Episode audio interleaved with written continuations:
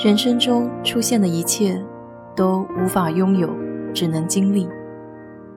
愿你不以物喜，不以己悲，来去随缘。我是 DJ 水色淡子，在这里给你分享美国的文化生活。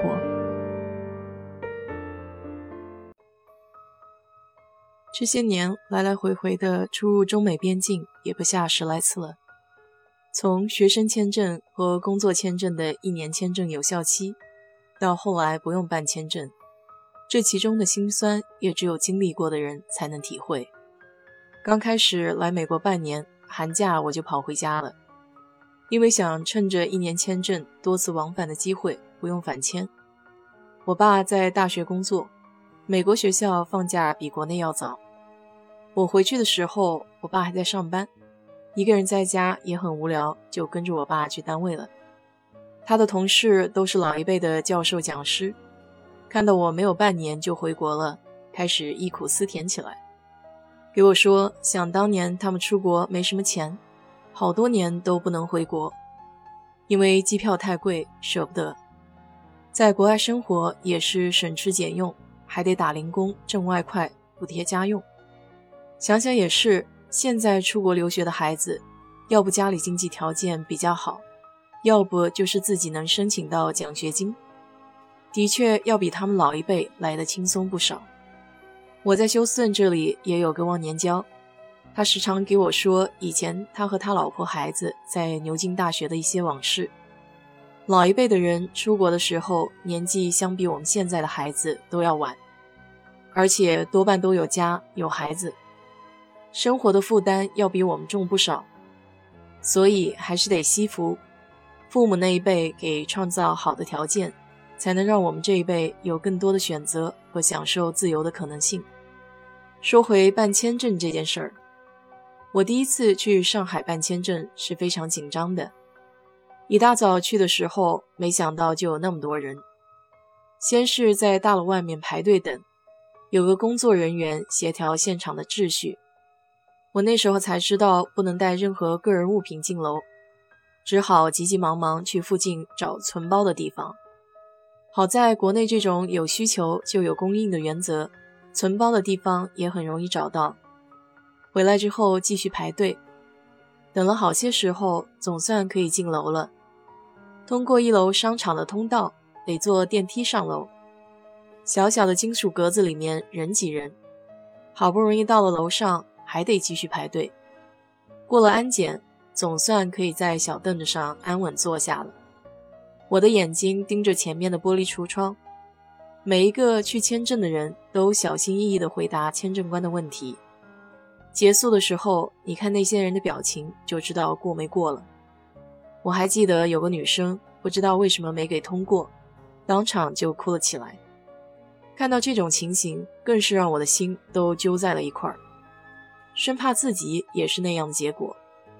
看到有些比较严厉的签证官，拒签比较多，我自己就在心里默念：千万别让我到那个窗口。轮到我的时候，我把材料一股脑的给塞进了窗口。其实这种行为是不推荐的。我也是后来才知道，最好是签证官问你要什么，你再给比较好。年代比较久了，已经记不清签证官长什么样子。不过我记得是个男的，他例行公事地问了我：“你去美国干嘛？在国内做什么？”等等。当时心里虽然紧张，但还得强装镇定。在一一回答了之后，签证官给了张绿条。直到这时，我的心才算落地了。这么多年回想起第一次，就觉得好笑。我为什么要那么紧张？美国的学校和导师都对我认可了。可能还是不够自信吧，这方面在美国这几年慢慢锻炼倒是好多了。这之后的签证驾轻就熟，和面试官面签倒是没什么问题了。可有一次在材料准备方面的大意，还是把我给急坏了。那是第一次工作签证面签，还是老地点。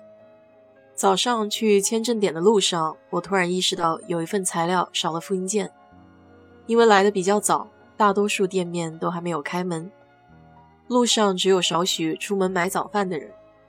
我上前问哪里有复印店，有些人根本不回答，绕着你走，还有些人面无表情的说不知道。我自己在附近绕了好几圈，找开门可以复印的地方都没有找到，最后好不容易在一个非常小的烟酒便利店问老板，他说有个自己用的打印机。虽然是寒冬三九天，我这个时候已经是一头汗了。那天真的是非常不顺利。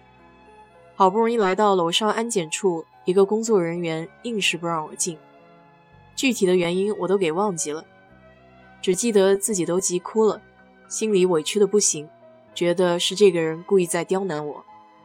当时还很年轻，情绪容易激动，尤其是想着火车回程票也买好了，这面签的时间也耽误不起。虽然在楼上软磨硬泡了很久，依然是不给进。最后是怎么解决的，我也都忘干净了，只记得面签结束以后，我回到前台给那位工作人员道了歉，表示自己太情绪化了。下楼的时候我也没用电梯，有个在场的另一个工作人员正坐在楼梯过道里抽烟，看到我了之后还给我说了一句：“小姑娘能成事儿。”我给他道了声谢，还说了句：“大家都不容易。”这句话是真心的。那一刻，我意识到生活中每个人都有难处，多去体谅体谅，心里会暖一些。好了，今天就给你聊到这里。如果你对这期节目感兴趣的话，欢迎在我的评论区留言，谢谢。